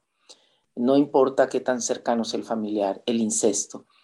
Eh, creo yo que, y he tenido casos al respecto, creo que yo, que, que hay otra viabilidad. Si Dios permitió la vida, es porque hay un propósito. Si Dios permitió la vida, es yo no tengo derecho a quitarla. Número uno, Déjame ir con todo lo que hablaste. Número uno, yo creo que la mujer es dueña de su cuerpo, sí, pero no, del dueño, no es dueña del cuerpo ajeno. Y cuando una mujer está embarazada, tenemos dos latidos del corazón. Tenemos incluso un ADN diferente. En mi caso, que solo tuve hijos varones, un sexo diferente. Ondas cerebrales, las mías son unas y las del bebé son otra. Entonces, ¿cómo puedo decir que soy dueña si aún científicamente el bebé produce sus propias ondas cerebrales, su propio latido, eh, tiene otro sexo, en mi caso, si es hombre, eh, eh, es otro ADN. O sea, ¿de qué estamos hablando? No puedo ser dueña cuando científicamente es, es otra persona. Hay corazón, hay todo, es otra persona. Entonces, sí, soy dueña de mi cuerpo, pero no del del bebé. Número uno. Número dos, no se debe matar a un inocente. Sobre un error estoy cometiendo otro error. Y número tres, aunque sea muy fuerte, Aún así, creo que la adopción en estos casos, bien eh, tratada y bien llevada, es mil veces mejor, no mejor, es una salida y no un asesinato. ¿Por qué? Porque yo puedo ministrar a mi bebé, yo puedo perdonar a la persona eh, ya sea incesto o una violación de un ajeno, puedo perdonar, tener un proceso de perdón, puedo establecer una relación con el bebé y ya tomar la decisión, ya sea que me lo quedo o lo doy en adopción, pero consciente de que Dios tiene un propósito. De hecho, Jason Upton, que es un hombre, un adorador impresionante de Estados Unidos, un hombre de Dios impresionante, tiene un testimonio muy fuerte. Su madre era adolescente eh, cuando él quedó embarazada de él y intentó el aborto. Y legalmente podía hacerlo en, el país donde vivía, en el estado donde vivía. Eh, más aún así, eh, gracias a Dios, le convencieron de darlo en adopción. Y este bebé fue dado en adopción a un hogar cristiano. Y en este hogar cristiano aprendió la palabra, tuvo su llamado, se enamoró de Dios. Y, y, y, Jason es un adorador que ha marcado un antes y un después en la adoración un hombre de Dios impresionante. Él ya perdonó a la mamá, ya tuvieron su encuentro y él lo único que le dice es gracias, fuiste el vehículo para que yo nazca, gracias. Yo te bendigo, yo no tengo rezagos, Dios ya me sanó. Yo creo en el nuevo nacimiento. Yo creo que puedo traer una historia muy triste porque fui rechazada, porque fui producto, no es mi caso, me refiero a una persona que fue producto de una violación, que fue producto de una situación muy triste, pero yo creo en el nuevo nacimiento, yo creo en un nuevo comienzo. Yo creo que en el momento que somos injertados en la vid verdadera, nuestras raíces ya provienen de Jesús. Creo que sí somos transformados. El nuevo nacimiento no habla de simplemente un cambio, habla de una transformación, una nueva naturaleza. Habla de ser adoptados hijos de Dios. Creo que no hay una razón viable para asesinar a un bebé, aun si haya sido violación o incesto, yo he acompañado procesos donde se ha dado la adopción, se ha dado de una manera bastante legal, justa, y hemos visto procesos que Dios ha restaurado. Y creo que por eso en Estados Unidos, que es uno de los países referentes, hay muchas familias que adoptan para evitar el aborto. Así es, es, sorprendente y, mm, y, realmente lo que usted dijo, Paz, es, es, de Dios porque cuando organizamos y preparamos el guion y todo para este programa, realmente eh, eh, usted simplemente repitió lo que nosotros estábamos hablando en esa noche. Me acuerdo que lo organizamos, era de noche y hablábamos sobre, sobre que verdaderamente un, una adopción es mil veces mejor que un aborto no cabe duda que eh, vivimos en una civilización que prefiere, prefieren matar a un ser vivo que darle la oportunidad de vivir, aunque sea alejado con esa persona. Y, y yo como humano creo que es un crimen muy, muy enorme. Claro, mira, y yo creo que en esta parte, acotando, es también la educación que tienen las personas, porque durante el tiempo las personas le van diciendo que, que no, que, que el aborto, o sea, lo van viendo normal al aborto. Lo ven tan normal a un aborto que no piensan que hay una vida que se está produciendo. Entonces, su primera decisión, como ya viene de generación en generación en generación, su primera decisión es, no, yo aborto antes que poner en adopción a un niño. Cosa que sí. Tristemente, Sí, las cosas que se hacen comúnmente se vuelven normales, entre comillas, aceptadas socialmente, eh, pero no es así, no es así. Mira, un ejemplo tan básico, hace años, en la década de que nuestros padres eran jóvenes, el, el, cigarro era símbolo de madurez, era así como ser muy interesante, hasta en las películas, los cantantes con el cigarro al lado, ¿verdad? Y a mí esto no me mata, tanta cosa. Bueno, pues después, tres décadas después, cuatro décadas después, no, yo creo que tres décadas después, se hizo una publicidad a nivel mundial, por ejemplo, países como España, en donde se ponían radiografías de los pulmones de la gente que moría cómo estaba el estado de sus pulmones, o bueno, un poco antes de morir, por el tabaco, por el cigarro. Y actualmente vemos que las cajetillas dicen fumar puede matar, ¿no? Entonces, porque eh, el hecho que haya sido socialmente aceptado y que eh, obviamente era legal o sigue siendo legal fumar, aunque sea una droga, eh, sigue siendo legal, no quiere decir que sea correcto. Entonces, el hecho que se legalice el aborto no significa que sea correcto. Entonces, es, es algo que tenemos que estar en claro. Hay una ley mayor, sobre toda ley humana, que es la ley de la vida. Esa es la ley mayor. Así es. Y bueno, para ir... Eh, yo, yo, quisiera, antes de terminar, sí, repito, uh, bueno, la, la, última consulta que yo tendría en lo personal es, ¿cuál, qué, qué es algo que usted podría invitar a la iglesia al, cuerpo de Cristo, ¿cuál debería ser nuestro rol? Porque yo en lo personal creería que deberíamos estar tanto en la prevención, cuando hablamos de niños, adolescentes, jóvenes, adultos jóvenes, que están entrando en esa edad reproductiva, edad de relaciones, etcétera, para prevenir, eh, pero también estar en el, en, el, en el durante, en los embarazos, especialmente mujeres que tal vez tienen bajos recursos, que tal vez ven el aborto no ni siquiera como una salida fácil, sino con un con un corazón como de no traer un mundo, en, su razonamiento, un, bebé a, sufrir pobreza, ¿no? Porque también hay esos casos que no es ni siquiera maldad o una salida fácil, ¿no? Hay personas que creen que no tienen la capacidad moral, psicológica o no tienen los recursos. ¿Dónde debería estar?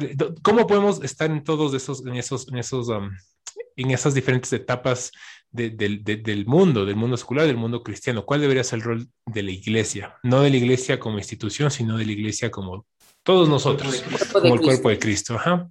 Yo creo que principalmente tenemos que volver a la familia y a los fundamentos para levantar familias, porque realmente podemos vivir en cualquier país, pero el, la cultura familiar te la llevas a donde quiera. La cultura familiar prevalece, la esencia de lo que los jóvenes se convierten después de una vida familiar prevalece, permanece si hubo esa vida familiar, porque yo puedo vivir bajo el techo de mis hijos y estar tan ocupada en el ministerio o tan ocupada en mi trabajo, tan ocupada en tanta cosa que no darle su tiempo. Pero si yo me vacío en mis hijos, debemos enseñar a los padres a ser padres, principalmente a ser padres y como padres, pues hay muchísimos materiales excelentes en que para hablar claro, como el libro de Josh McDowell, habla claro del sexo con tus hijos. ¿Por qué? Porque si Dios no tuvo pena en crear el sexo, porque voy a tener pena en hablar de él, si es parte del diseño de Dios. Entonces, hablarlo con toda la pureza y con todo el diseño de Dios, tenemos que volver a los principios de la pureza, de la castidad, de la eh, yo diría incluso hasta de la modestia, volver a esos principios no anticuados, siguen vigentes y tenemos también que estar preparados de que pues la inmoralidad ha crecido tanto fuera como dentro de la iglesia. Entonces debemos de tener una consejería que ayude a restaurar a las personas con una vida sexual activa o con una vida eh, sexual, este, aunque haya sido una o dos veces, una relación es suficiente para quedar embarazada. Entonces podemos, tenemos que, enfrentarlo. No podemos seguir siendo una iglesia que vive en una burbuja en que, o padres que como mis hijos crecieron en un hogar cristiano, no, tenemos que entrenarlos que les van a ofrecer droga, les van a ofrecer sexo, les van a ofrecer alcohol, les van a ofrecer muchas cosas. O sea, yo no eduqué a mis hijos a una burbuja. ¿Por qué? Porque resulta que no vivimos en una burbuja. Y si los educo en una burbuja, no cumplen su propósito, porque somos llamados a establecer el reino, no adentro, afuera. Entonces tenemos que empezar a hacer eso y creo que sí debemos unirnos como iglesia y sostener ministerios ya existentes como Salvo una Vida, ministerios ya existentes como el del doctor Byron Argotti que trabaja eh, directamente con mujeres adolescentes embarazadas, sí debemos sostener, y si no, levantarlos, si no hay en mi comunidad, levantar ministerios en donde no solo eduquemos, en donde también tengamos una viabilidad, un refugio para madres adolescentes, una ayuda que quieran, padres que quieran eh, patrocinar mujeres embarazadas adolescentes en su medicación, en su alimentación, para también darles una opción de que no está sola y económicamente poder ayudarles e incluso poder darles un oficio, poder, uh, yo creo que es tan importante que la iglesia sea práctica o sea, sí hay que orar, sí, también hay que ayunar. Yo soy la primera, vivo enamorada de Dios, pero si no actúo, no marco la diferencia. Aparte de mi oración, tengo, y si yo soy llamada a la oración, tengo que tener gente que te sean las manos y que sean llamados a donar, que sean llamados a hacer. Sí, yo, estar enseñando, pero tenemos que, somos un cuerpo y como cuerpo yo debo empujar a que vamos a tener y vamos a apoyar. Hay tantas, tantos ministerios, albergues de niñas embarazadas, vamos, vamos a volver a ellos. Ahora, tenemos que estar claros. La causa más frecuente de embarazo en adolescentes es inmoralidad. Tenemos que estar claros. Algo dejamos de enseñar, algo pasó. Y esto es algo tan real dentro como fuera de la iglesia. Tenemos que volver, no es ser radical, no es ser religioso. Ser radical es ser cristiano. Ser diferente no es eh, simplemente vestirme diferente o hablar diferente es ayudar al que lo necesita. Y tenemos que amar, mira, mi, uno de mis hijos está sirviendo como misionero en una iglesia que muchos de sus familiares, de sus familias, perdón, son hogares acogientes. O sea, está en, un, en Estados Unidos y los niños que la corte quita a las personas por delito, por adicciones, porque van a entrar en droga en, a la cárcel, los ponen con familias acogientes. Ahora esta iglesia decidió que qué mejor familias que las cristianas. Entonces los ponen en familias acogientes, los ministran, tienen estos bebés, a estos niños, y cuando la corte los vuelve a tomar para devolverlos, ya sea a su familia, a la abuelita, al tío, porque siempre el, parentesco pesa más, eh, los devuelven pero ministrados. Y con un contacto a las familias por si quieren seguir en el Evangelio, no son niños de la comunidad, pueden ser niños de cualquier parte del país, los canalizan con hogares o con iglesias cristianas. Y uno, uno de mis hijos está sirviendo en esto con los niños y nos manda las fotos con los bebés acostados en su pecho y él ministrándolo. Nos manda estas fotos cargando a estos niños y diciéndoles que no son un accidente, que son amados, Estás en la, mira, debemos, somos, culturalmente no hemos entendido, somos adoptados por Jesús, hemos sido adoptados por Dios, la adopción no es mala. Cuando tú adoptas a un bebé, le estás cambiando linaje, lo estás metiendo a tu linaje, lo estás metiendo a un pacto generacional con Dios, lo estás redimiendo un linaje. Entonces, así como eh, Ruth fue redimida de Moabita, a estar en el linaje de Jesucristo. ¿Por qué? Porque fue una mujer que vino a cobijarse en el pacto con Dios. Eh, así la debemos acoger. La iglesia deberíamos ser las primeras familias acogientes. Tal vez no se puede una adopción total, tal vez sí. Yo no sé, que sí es todo un llamado. No, no estoy diciendo que vamos a salir, no, es un llamado. Esta iglesia en especial ha formado su llamado en esta manera y las misiones y no tienes idea, tú redimes un linaje. Así es que la adopción no es mala. La adopción es un regalo, la adopción es una bendición si tú tienes el llamado. ¿Vas a tener que recorrer una doble milla? Sí. Ser, hay una canción que se llama Nueve Meses, que, que bueno, si la radio la quiere buscar, no es, el autor no es cristiano, pero la canción tiene el mensaje bíblico totalmente. Sí, un bebé que no me pertenece, un hijo que no me pertenece, y volvería a repetir la historia y esta espera por amor al bebé. Entonces, eh, e, este principio es importante. Es un bebé que no me pertenece. Es una vida que no me pertenece. Y aunque no tenga la capacidad, en el momento que mi cuerpo la tiene, yo puedo buscar ayuda para emocionalmente acoger. Siempre el querer, siempre Dios va a permitir que se dé el poder. La vida debe prevalecer sobre cualquier razonamiento. De verdad, con cada uno de estos bebés y que de pronto la mejor opción no es que sea el aborto, sino más bien porque sabemos que ya no se comete como que ese delito, o sea, limitar a que tenga vida este bebé. Así es, y bueno, Paz, le agradecemos un montón por haber estado esta noche con nosotros, por compartirnos parte de su sabiduría y consejo lo que realmente eh, es de mucha ayuda en estos días, que realmente son los últimos, y, y, el aborto ha sido prueba de ello, de que es un acto de maldad y que ha abundado tanto en este mundo que su amor se ha enfriado. Paz, estamos muy agradecidos por este tiempo que nos ha dedicado realmente. Muchas gracias. Muchas gracias, Es de gran bendición para todos los que nos escuchan, pues de saber que viene palabras sabias de, de una persona que es mamá, y que da su punto de vista de, de, dar ese propósito que tiene Dios con cada uno de nosotros y que no podemos cortar esas alas, por decirlo así, para todas las personas que pasan por esta situación. Bien, muchas gracias, pastora. Creo que nos ha, nos, nos ha iluminado mucho y, y, especialmente a nuestros, nuestros y nuestras oyentes. Diría que ha confirmado lo que estábamos preparando. Perfectamente. Eso, eso es Dios.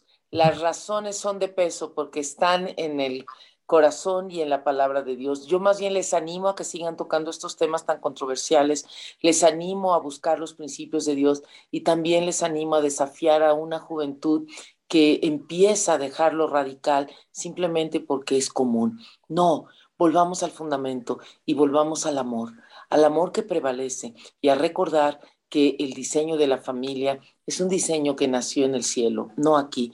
El matrimonio es un diseño perfecto que nació en el cielo, vivido por dos imperfectos, pero que a través del amor se perfecciona. La familia nos permite crecer y a través del amor lo imperfecto se va haciendo perfecto. Amén. Muchas gracias. Amén. Paz, muchas gracias. Que Dios le bendiga y bueno, yo creo que le volveremos a tener en una próxima entrevista con muchos temas relacionados a la sociedad e igual controversiales. Sí, a continuación vamos a irnos a una pausa. Gracias. Y muchas gracias nuevamente, Paz. Nos despedimos. Muchas gracias, un fuerte abrazo y sigan adelante. Gracias. Bendiciones, Paz. Que Dios le bendiga. Chao.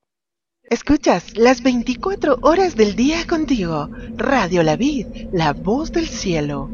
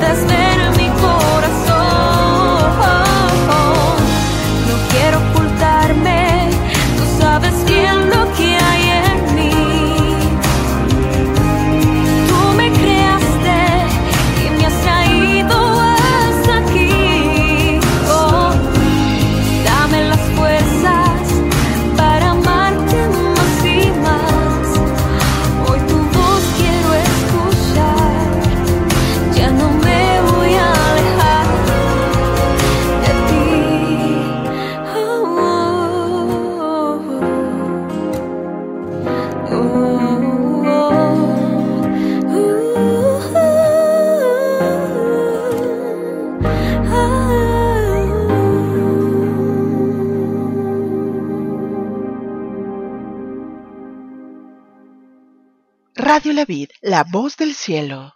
Regresamos, regresamos de esta pausa musical. Escuchamos el tema Oseas 2, es un tema que específicamente habla acerca del aborto. Es una canción de Mariana y Diego, la pueden escuchar libremente. Y sin antes de iniciar, bueno, vamos a mencionar, no sé si muchachos les parece, redes sociales donde nos pueden encontrar, qué es lo que, para qué estamos a la comunidad. Estamos en Instagram y en Facebook como arroba sohumaneq. Estamos en Google Podcast, estamos en TikTok, estamos, en Spotify. Y en sus corazones, ya lo saben. Sí. Exactamente. Y sin antes mencionar que este programa se encuentra con el auspicio de Organización La Vid y el Centro Cristiano Casa de Dios. También a mencionar que estamos siendo transmitidos por Radio La Vid. Bueno, regresando de esta parte, yo creo que vamos a iniciar ya con nuestras conclusiones. Sí. De Para- hecho, yo, eh, yo sé que teníamos algo preparado para las conclusiones eh, por el guion y, y tal vez me sepan disculpar, pero eh, mientras hacíamos lo de la entrevista y todo el programa, eh, sentí algo decirlo. Y esta es la cuestión. Eh, hablamos sobre un mundo donde la maldad ha crecido tanto que el amor de muchos se ha enfriado.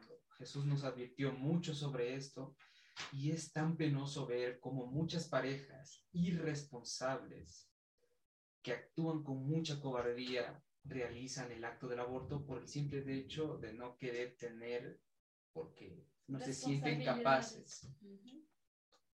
¿O es que acaso no tienen los pantalones suficientes para asumir lo que hicieron? ¿Que no les enseñaron cuando eran pequeños o adolescentes que todo acto tiene consecuencia, que cada acción tiene reacción? ¿Dónde quedó para el hombre su para la mujer, dónde quedó su dignidad? Tanto que son capaces de matar a alguien inocente por un momento de calentura. ¿Qué, qué es lo que le sucede a ustedes como sociedad para los que piensan o han pensado en realizar este acto? ¿En qué están pensando? ¿O es que acaso quieren utilizar la excusa de que no es el hombre que amo, yo no quiero hijos de él y, miles de cosas que también pueden pensar para matar a un niño? Que mi cuerpo, mis decisiones, con tu cuerpo puedes hacer lo que tú quieras, ese es tu problema. Pero el embrión que está dentro no es parte de tu cuerpo, solo está dentro de tu cuerpo para que pueda desarrollarse, pero no es parte de ti. Y yo sé que a muchos les duele, eh, feministas, mujeres, etcétera, a los grupos que les duela, sé que a muchos les va a doler, pero así es la vida, a muchos les duele que se les diga la verdad. Y si les duele la verdad, prueba de ello serán sus berrinches, prueba de ello serán sus falsos este, alzadas, sus falsos gritos, eh, sus falsas conspiraciones, eh, que, su- que salgan a las calles a hablar, sus falsas manifestaciones, disque teniendo la razón cuando no la tienen. Son simplemente personas que actúan impulsados por la maldad de su corazón. ¿Tú quién eres? Me va a dar, seguro dirán, ¿tú quién eres como para decirme qué hacer, si es mi vida, mis decisiones? Te repito, tu vida es tu problema, pero al niño no están siendo conscientes, no están actuando con, lamento decirlo, con todo su cerebro. No piensan que después pueden haber situaciones peores. ¿Quién quita después ya no puedas tener hijos?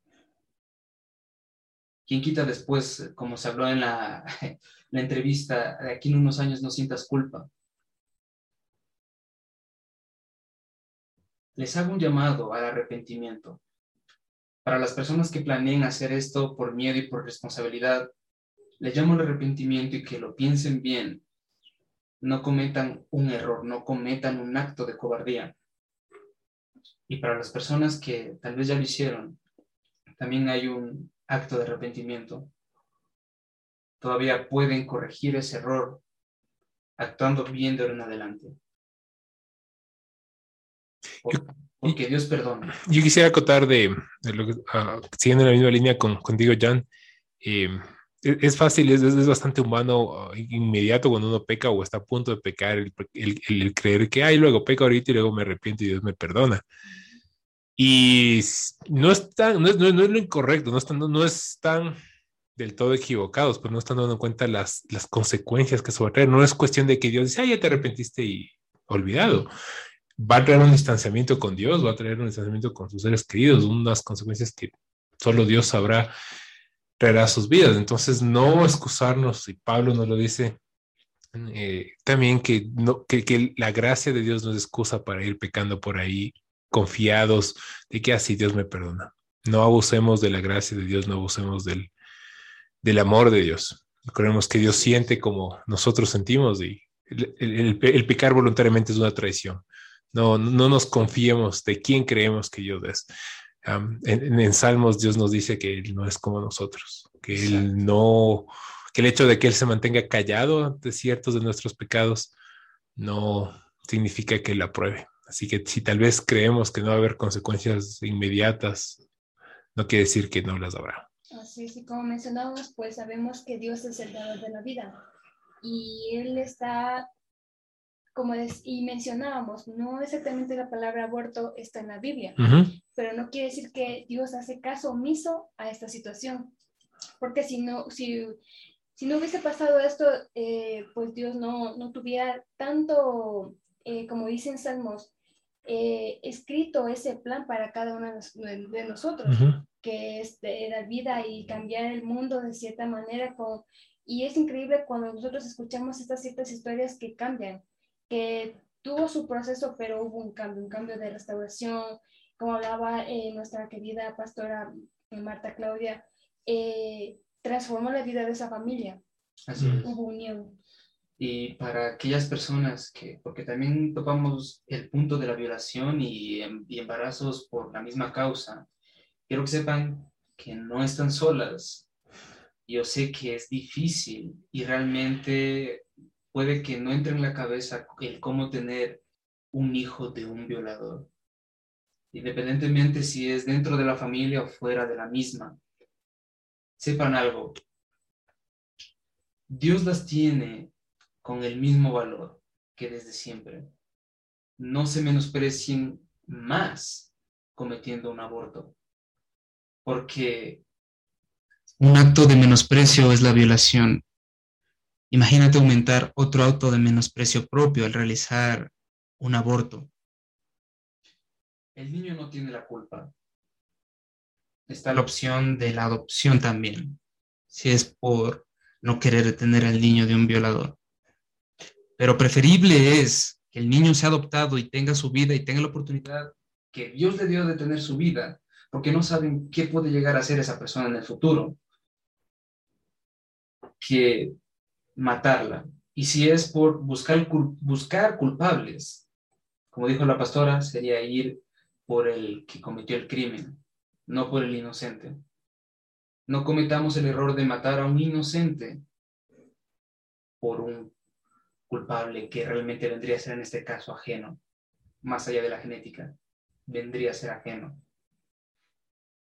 Padres, les hago un llamado hacernos so human, hacernos más humanos, porque no creo que les guste a la mayoría de padres. Y si los que consideraron, los invito a volver a considerar que a una hija adolescente le introduzcan ciertas cosas para quitar al niño, ciertas pinzas, ciertas, ciertos artilugios que utilizan para sacar a los niños del vientre. no se imaginan el trauma que esto puede generar después, peor para un adolescente. Así es. Y bueno, es un, hay un mensaje acerca de John Piper. Dice, una de las cosas más tristes de este mundo es que una adopción puede costarte más que un, un aborto, cuando nosotros deberíamos dar oportunidad, no ser tanto problema en tener una adopción, y ver que es tan, es más fácil de eh, tomar la decisión de abortar a que mejor apoyar a la provida. es tan, tan un poquito eh, difícil de entender eso porque estamos decíamos, quitando la oportunidad de que alguien viva. Y para, para las personas que ocupan un alto puesto en, en lugares gubernamentales, independientemente del país, deberían verse y sentir vergüenza por las decisiones que están tomando. Están legalizando el asesinato de un niño, de un de un pequeño bebé. No puede defenderse, no puede hacer su voz, no puede decir, no, yo quiero y tengo el derecho a tener vida.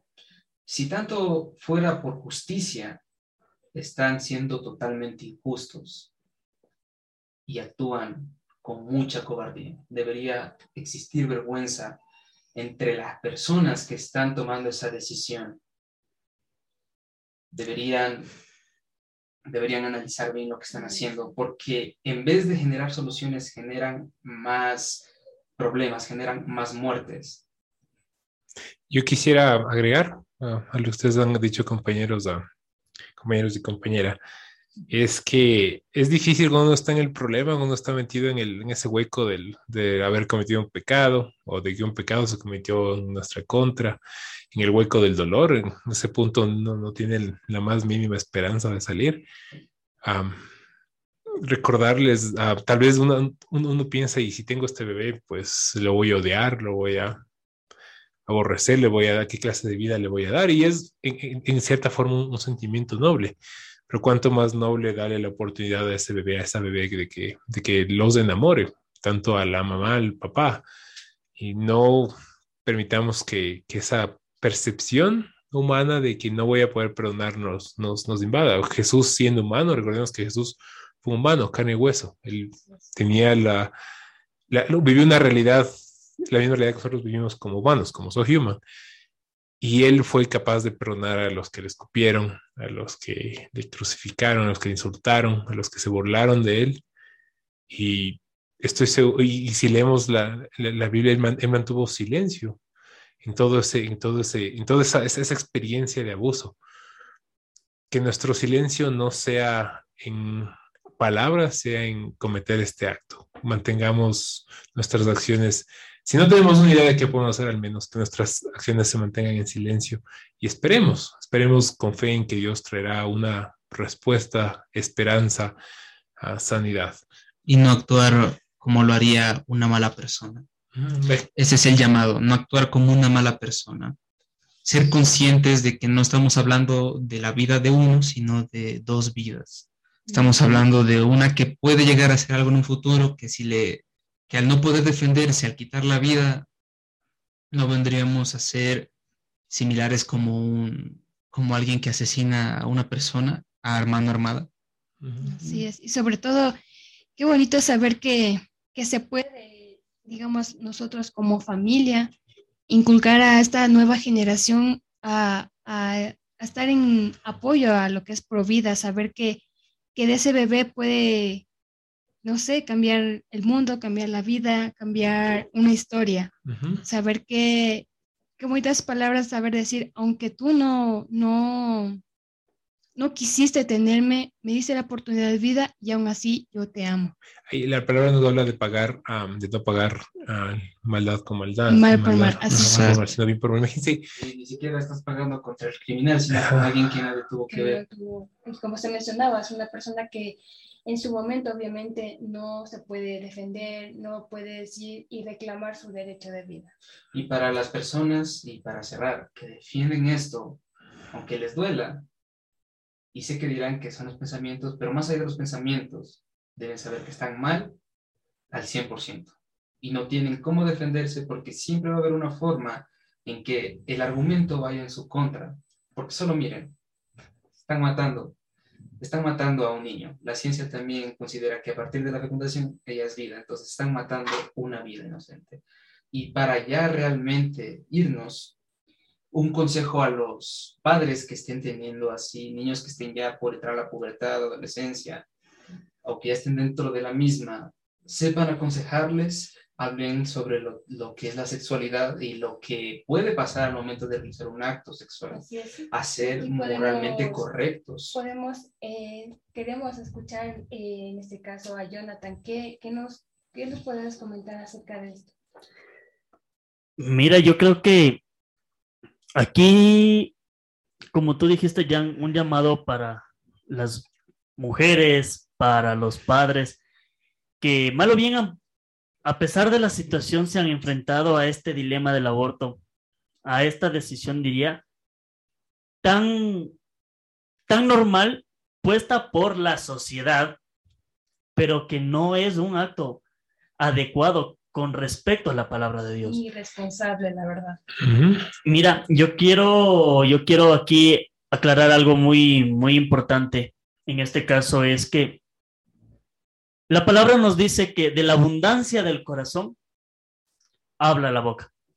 ¿A qué me voy con esto? Mira, lamentablemente las personas o las mujeres que han llegado a tomar la decisión, porque no solo podemos mencionar a las mujeres, también la decisión está en el hombre. Créanme que ha habido casos en donde el hombre lo primero que dice, no, es que yo no quiero, toma, yo te doy el dinero para que abortes. ¿A qué voy con esto? El punto es que yo voy a hacer un llamado vuelta todo lo que es a las autoridades. El legalizar el aborto, legalizar esta práctica, es irnos en contra de la voluntad de Dios.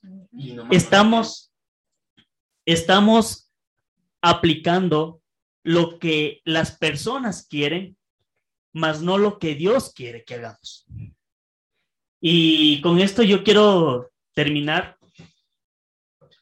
Yo puedo decir que el aborto es una práctica muy mala, Inhumana. inhumana, que incluso puede a ti, mujer, si pasaste por esta situación o bueno, Dios no permita que pasen otras mujeres, pero este aborto puede acarrear problemas psicológicos. Y podemos ver que se va a trabajar, que ahí sí se va a costar, va a costar, diría a ti, te va a costar mujer, porque es algo que no, no, no, no vas a poderlo sobrellevar tan fácilmente. Va a caer en un remordimiento de decir, yo maté a mi hijo. Yo puedo, pueden decir, o, o ¿por qué pudo ser él? cuántas cosas pude compartir con él. Y yo hago un llamado en realidad a las autoridades, porque tú ya lo hiciste a las personas, Jan, y yo creo que también es tema de las autoridades, porque depende de ellos si es que esta práctica se vuelve tan común, tan normal, o se corta de raíz y se empieza a hacer lo que Dios ha predeterminado. Así es. Y para los que defendían, ahí miren lo que defienden. Defienden asesinatos, defienden un remordimiento profundo para el resto de sus vidas. Mm, ahí está lo que defienden. Yo, yo quisiera agregar algo más. um, tal vez podrán saber que estamos, um, que, hay, que hay una crisis en, en el otro lado del mundo, ¿no? en Afganistán. Y es una pregunta de autoevaluación. Si ustedes están preocupados por esas vidas, que no está mal, esas vidas que no conocen, que están al otro lado y que en teoría tal vez nunca conocerán, ¿por qué no preocuparse por una vida ah, que está cerca? Tal vez que ustedes mismos procrearon, que En sus su hijos procrearon, que está dentro de ustedes. ¿Por qué preocuparnos? No digo que dejen de preocuparse porque está lejos, por el extranjero, pero empecemos en casa. Así es. Y bueno, con esto nos despedimos. Ujú. Eh, gracias por habernos escuchado. Eh, sé que es un tema muy controversial, pero creo que fuimos explícitos con respecto a nuestro punto. Objetivos, en lo Objetivos que teníamos que mencionar. Se- lo que se tenía que decir se ha dicho en esta noche. Así es, estamos Así es. apoyando a lo que es pro vida y no limitemos al propósito de Dios que tiene para cada uno de nosotros. Así es. Ujú. Gracias por escucharnos y Les agradecemos y bueno, Y ya saben, esto es soy Human. human. Ingresa www.organizacionlevid.com.